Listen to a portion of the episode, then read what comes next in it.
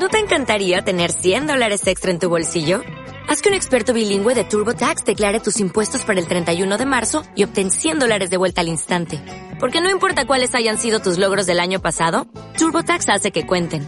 Obtén 100 dólares de vuelta y tus impuestos con 100% de precisión. Solo con Intuit TurboTax. Debes declarar para el 31 de marzo. Crédito solo aplicable al costo de la presentación federal con TurboTax Full Service. Oferta sujeta a cambios o cancelación en cualquier momento.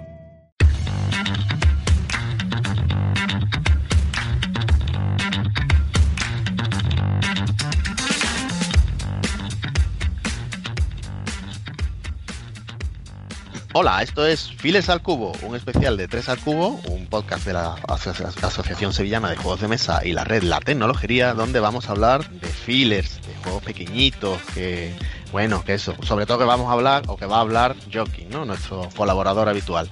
Yo soy José María García y conmigo está también David y Pablo. Hola, ¿qué tal? Hola. Oye, eso de juegos económicos no eran juegos baratitos, ¿eh? que alguno ya se equivocó en su momento. Exactamente, tuvimos un poco de troleo en el tercer episodio de, la primera temporada sobre juegos de mesa económico, que se trata de dinero, de manejar. no son filler para regalar a, la gente en su cumpleaños, ¿no? Por, por 8 euros. Que también, que siendo files es lo más normal, que sean baratitos y que sean cortos, ¿no? Pero no todo es que tenga dinero para ser económico, ya lo vimos en su momento, eh, aunque suele ser bastante habitual. Pues si no ganas por dinero, no es un juego económico. bueno, aquí vamos a poner referencia bibliografía. Escúchate el programa las dos horas en las que discutimos sobre qué es y qué no es culo o codo. ¿Cómo nos gusta? ¿Cómo estáis echando esa parte, verdad? Para la cuarta temporada. Bueno, pues nada, pues vamos a escuchar entonces a ver qué, qué files nos trae Joaquín esta vez. Venga, vamos al lío.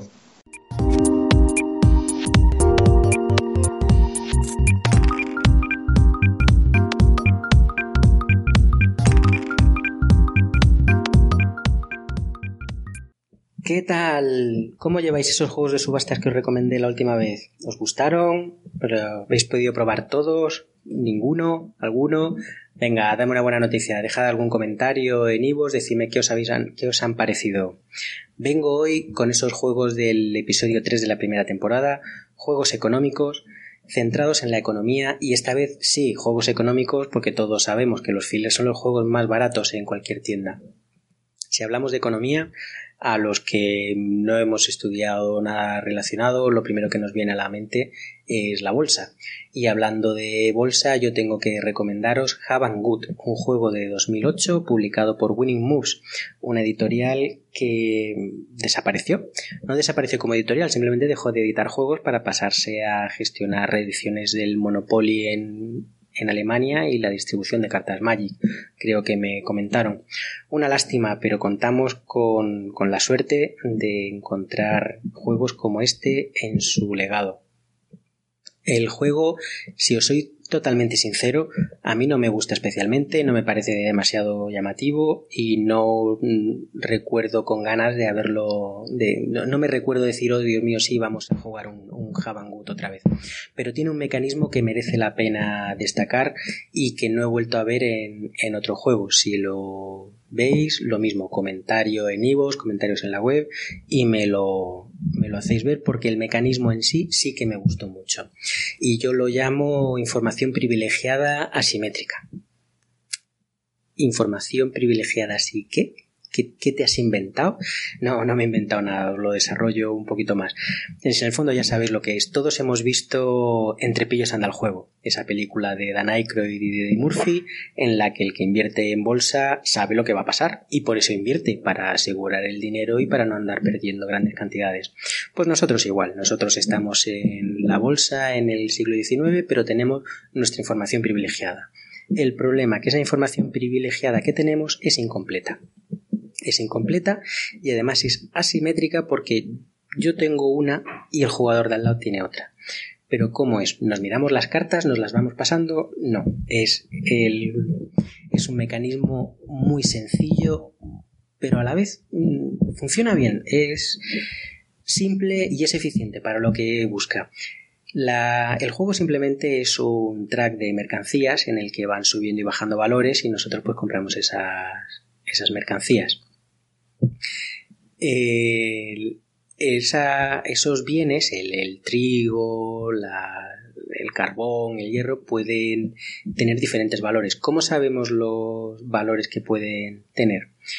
Porque están determinados por unas cartas, que son las cartas que se van a ir jugando a lo largo del juego, pero que no están delante de nosotros. No tenemos nuestra mano cada uno de los jugadores, sino que están entre los jugadores. De manera que yo puedo mirar a izquierda y a derecha.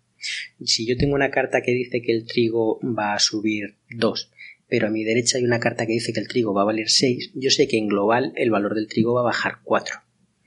Entonces puedo, por ejemplo, bajar el valor del trigo a 6 para comprarlo yo más barato, sabiendo que luego va a subir un poco y en el peor de los casos, pues voy a ganar ese 4, ese 2 que había visto en la primera carta. Pero lo que no sé es la carta que tiene a la derecha el jugador de mi derecha o a la izquierda el jugador de mi izquierda. Entonces puede ser que después de jugar yo mi menos 6, alguien juegue un menos 5 y que ese mm, valor mm, menos malo que yo calculaba se acabe convirtiendo en uno muy malo y mi inversión verdaderamente haya bajado.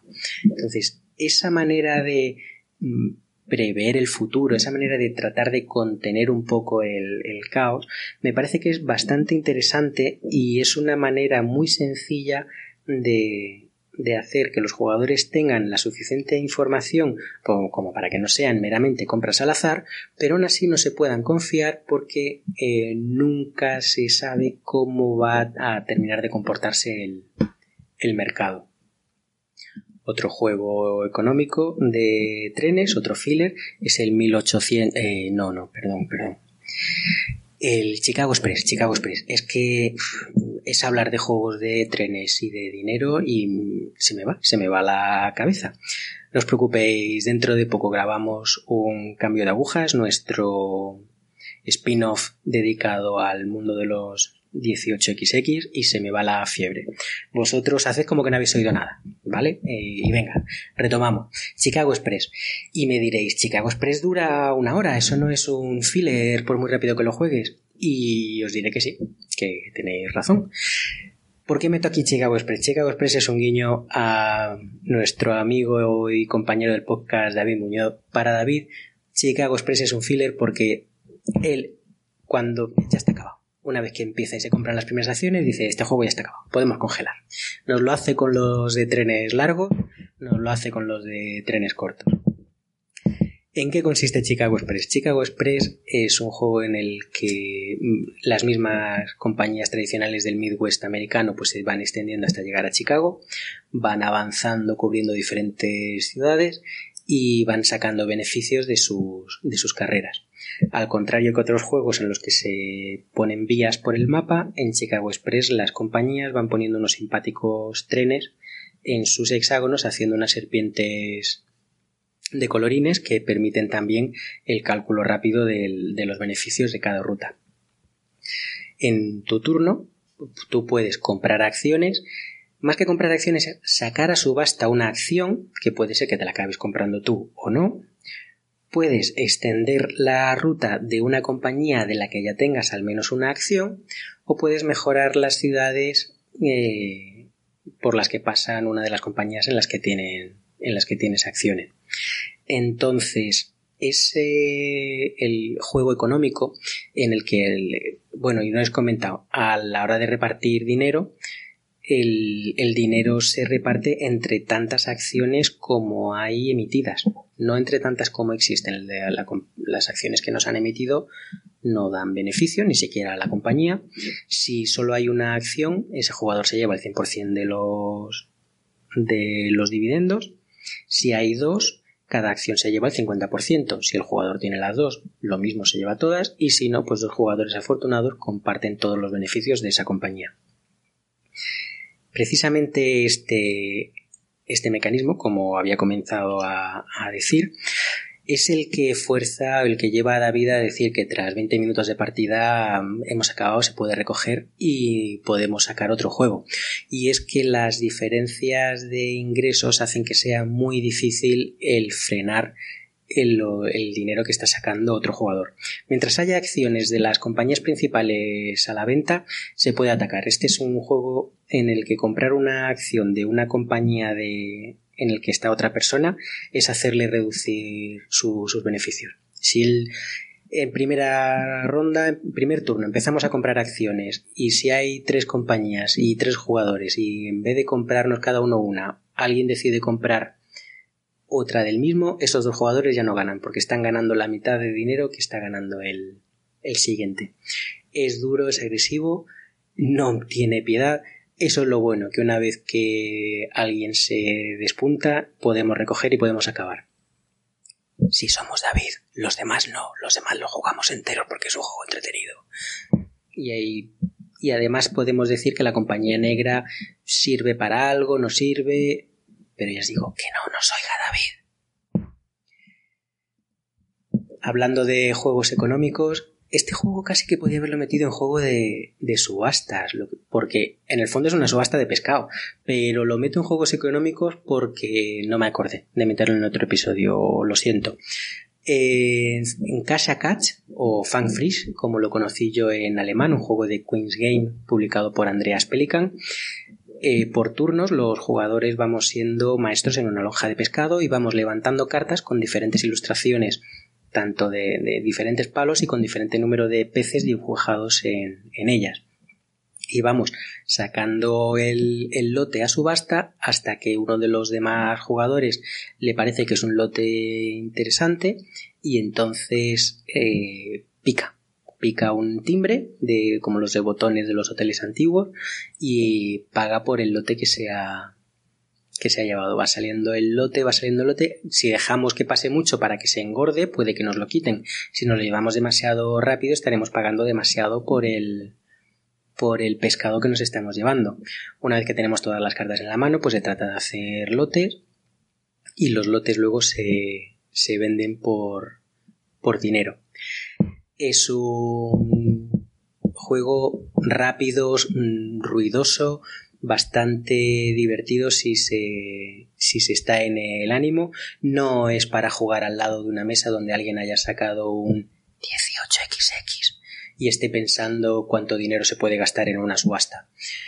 Y si hablamos de juegos con un timbre para, para, para acabar el turno, tengo que mencionaros el PIT, porque además es una rareza. PIT es un juego de 1903 que ha aguantado sorprendentemente bien el paso del tiempo. Pit eh, es un juego de subasta, no es exactamente subasta, es un juego de, que refleja ese ruido del parqué del que veíamos en las películas de Wall Street en los 80.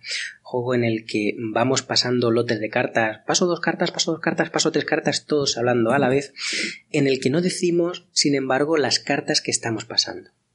Entonces, hay siete palos, cada uno con nueve cartas, y nosotros vamos pasando varios grupos de cartas iguales. Te paso tres, te paso tres, te paso dos, te paso dos, sí, pero dos de qué no se dice. Entonces tú vas aceptando lotes, vas soltando lotes hasta que consigues que tu mano sea eh, completa de un, de un único palo. El primero que tiene las nueve cartas de que suponen un, un bien, una mercancía. No digo cuáles porque ha habido muchas ediciones y han ido cambiando. En unos juegos son vacas, en otro juego puede ser trigo. Entonces, eh, depende mucho del editor, del momento y de la edición que mm, haya conseguido caer en vuestras manos.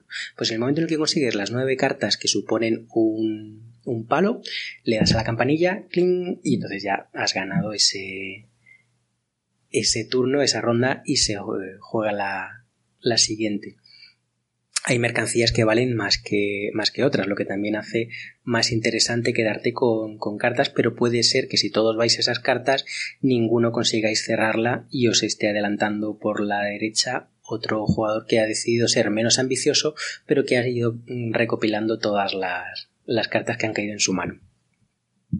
Dejando de lado un poco rarezas históricas, juegos de subastas y excepciones a la regla que, hacemos para contentar a los amigos, quiero hablaros de Oh My Goods, uno de los primeros juegos que conocí de Alexander Pfister, publicado en 2005 por Lookout y en España por SD Games. Oh My Goods es un juego ya más, más parecido a lo que mencionamos en, este podcast, incluso en esta sección. Eh, de hecho, lo podía haber reservado para, para el episodio en el que tengo que hablar de, de engine building, de construir motores, pero creo que encaja bastante bien aquí porque el motor que creamos es un motor económico. Es un juego en el que mm, con ciertas mercancías que salen eh, al centro de la mesa disponibles para todos los jugadores, tenemos que ser capaces de construir edificios que nos ayuden en la tarea de construir nuevos edificios que a su vez tienen puntos de victoria que son los que determinarán el, ganador al final del juego. Entonces eh, se trata un poco de mm, prever los, los juegos, los edificios, perdón, que vamos a ser capaces de construir en un turno, porque no salen todas las mercancías a la vez, sino que salen primero un número de cartas, decidimos que vamos a construir, si lo construimos mm, completo o por la mínima para ser capaces de llevarnos el, menor número de mercancías pero que nos permitan seguir el juego o si queremos el edificio que nos dé todos los todos los beneficios y todos los recursos que es capaz de dar. Y luego salen más cartas si hemos sido capaces de construirlo, el edificio se le da la vuelta y se añade a nuestra colección. Si no hemos sido capaces, el edificio se descarta y hemos perdido una ocasión de construir. Una vez que tenemos ese edificio incorporado a nuestra, a nuestra cadena, contamos con ese recurso a la hora de construir nuevos edificios. Entonces ya tenemos los que están en el pool del centro de la mesa disponibles para todos los jugadores y además los que hemos sido capaces de producir para nosotros mismos. Ese, ese juego, ese, esa cadena de producción es interesante y, y merece, mm, para ser un juego rápido de 30 minutos, es un, juego que mm, merece la pena, ya está, no hace falta justificarse en, exceso. Como os dije el otro episodio, juego que os comento, juego que merece la pena jugar. Y hoy My Goods, en su simplicidad, en su mecanismo, es, un juego que bien merece unas cuantas partidas. Y reservo el puesto de honor para el Isla de Sky, un juego que me enamoró por varios motivos. El primero de ellos, que es un carcasón bien hecho. Y además el Isla de Sky os lo menciono y es un poco eh, como digo, guiño, guiño a mí mismo porque ¿quiénes son los diseñadores de de Sky? Andreas Pelican, el diseñador del Casa Catch, del el juego de subastas de peces, y Alexander Pfister, el diseñador de Oh My Good. Si es que es como si hubieran nacido el uno para el otro para acabar encontrándose y haciendo este juego, que en 30, 50 minutos, en verdad 50 depende de la P, es un juego muy corto y muy, muy rápido. Me sorprendió por lo breve, creí que iba a ser más, más largo. Es un juego que le da sentido al puzzle del carcasón sin esas tonterías de conocerse las losetas y de no vas a cerrar esta ciudad en la vida. O de me sumo a tu campaña con mi campesino y nos vamos a hinchar a puntos. No, no, no. En Isla de Sky necesitamos dinero para construir nuestro mapa. ¿Cómo conseguimos ese dinero? Vendiendo esas mismas losetas que nos interesan a los demás. Entonces, ¿qué hacemos? Tenemos que, que elegir. ¿Queremos vender nuestra nuestra loseta sabiendo que nos van a pagar, porque además esa es otra. ¿Cuánto nos van a pagar? El dinero que tú quieras. Pones el, dinero, si ellos se lo llevan, te pagan, con lo cual estás recuperando esa inversión, pero si no, te quedas tú con esa loseta. Entonces, si pones un precio muy alto, puede ser que estés pagando demasiado por, por llevártelo. Si pones un precio demasiado bajo, puede ser que te la quiten y no la puedas incorporar tú a tu, a tu mapa. Entonces, las losetas van teniendo diferentes combinaciones de, de, iconos en su, en su anverso, que son los que nos dan puntos al final de la partida. Pero el, verdaderamente el motor del juego lo que lo hace el juego está en ponerle valor a las cosas, en ser capaz de calcular cuánto quieres tú una loseta y cuánta la quieren los demás para su mapa. Un juego verdaderamente, ya digo, a mí me sorprendió por lo, por lo rápido, por lo sencillo y por lo bien engranado que estaba el, el mecanismo. En mi primera partida, eh, una persona no paró de llorar diciendo, oh Dios mío, Dios mío, es que siempre me quitáis, no compráis ninguna de mis losetas, me veo obligada a ponerlas en mi mapa, uh, uh, no tengo dinero, y nos acabó dando una paliza, lo que quiere decir que no os fiéis, pagar dinero no siempre es malo, llévate las losetas buenas si están llenas de dracar vikingos, si están llenas de faros, para ti, te interesa, no te guardes el dinero, el dinero está para moverlo. Y esto ha sido todo por hoy. Espero que os hayan gustado las recomendaciones. No sé si os habré descubierto alguno que no conocíais. Voy a ponerme a preparar los siguientes episodios. A ver si soy capaz de encontrar alguno que no esté publicado por Alexander Pfister, que poco a poco se nos está colando aquí y se está llevando todos los puestos de destacados en el podcast. ¿eh? Vamos a tener que buscar que hacer un llamamiento a la la liga de diseñadores de juegos extraordinarios, que diría Alan Moore en Los Simpson. Señores, dejo de desvariar, os dejo probando estos juegos. Recordad, Javan Good, Chicago Express, Casa Catch si os gustan los juegos ruidosos, Pit si queréis recuperar un, clásico de los que han aguantado bien el paso del tiempo, Oh My Goods para un juego, un, un engine building, un juego económico rápido, o Isla de Sky para coger todo el tema económico y darle un lavado de cara al aburrido Carcassonne y convertirlo en un juego decente de verdad que sí que merezca la pena dedicarle vuestro tiempo. Un saludo, nos vemos otro día.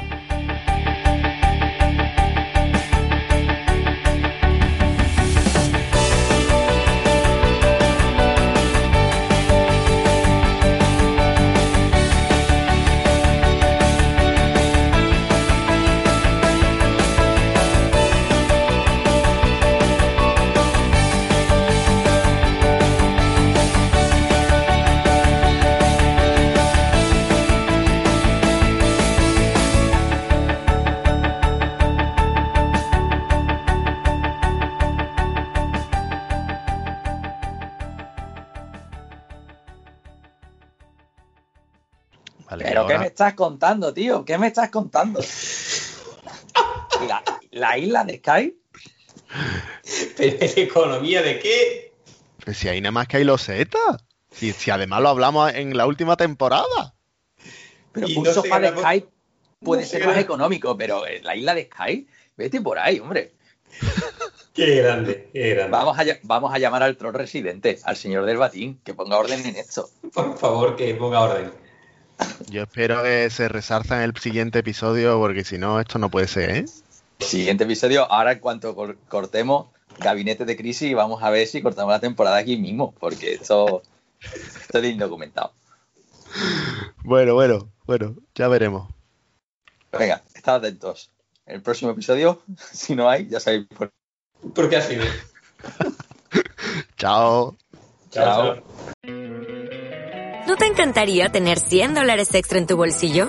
Haz que un experto bilingüe de TurboTax declare tus impuestos para el 31 de marzo y obtén 100 dólares de vuelta al instante. Porque no importa cuáles hayan sido tus logros del año pasado, TurboTax hace que cuenten. Obtén 100 dólares de vuelta y tus impuestos con 100% de precisión. Solo con Intuit TurboTax. Debes declarar para el 31 de marzo. Crédito solo aplicable al costo de la presentación federal con TurboTax Full Service. Oferta sujeta a cambios o cancelación en cualquier momento.